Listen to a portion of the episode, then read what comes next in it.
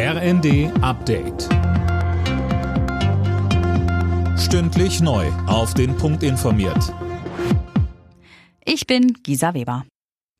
Bundeskanzler Olaf Scholz hat nach seinem Treffen mit US-Präsident Joe Biden erneut an den US-Kongress appelliert, seit Wochen blockierte neue Militärhilfen für die Ukraine freizugeben.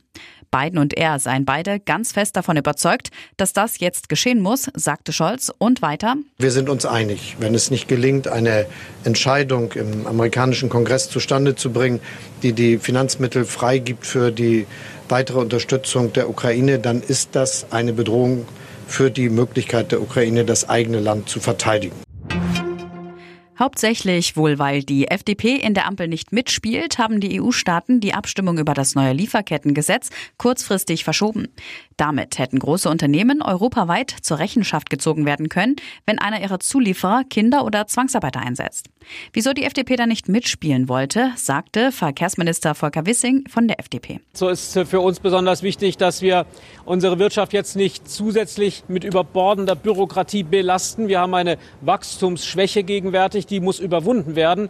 Äh, Deutschland braucht äh, Wachstumsimpulse. Das ist auch wichtig für ganz Europa. Gegen die geplante Bezahlkarte für Asylbewerber formiert sich Widerstand. Pro Asyl will sich möglichen Klagen dagegen anschließen. Dort spricht man von einem Diskriminierungsprogramm, das abschrecken soll. Das werde man verfassungsrechtlich klären lassen, so eine Sprecherin.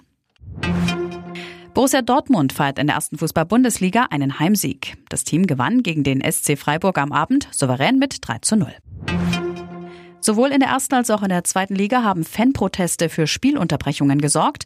Die Zweitligapartie zwischen Hannover 96 und dem Hamburger SV stand sogar kurz vor dem Abbruch, wurde nach einer mehr als halbstündigen Unterbrechung doch noch fortgesetzt.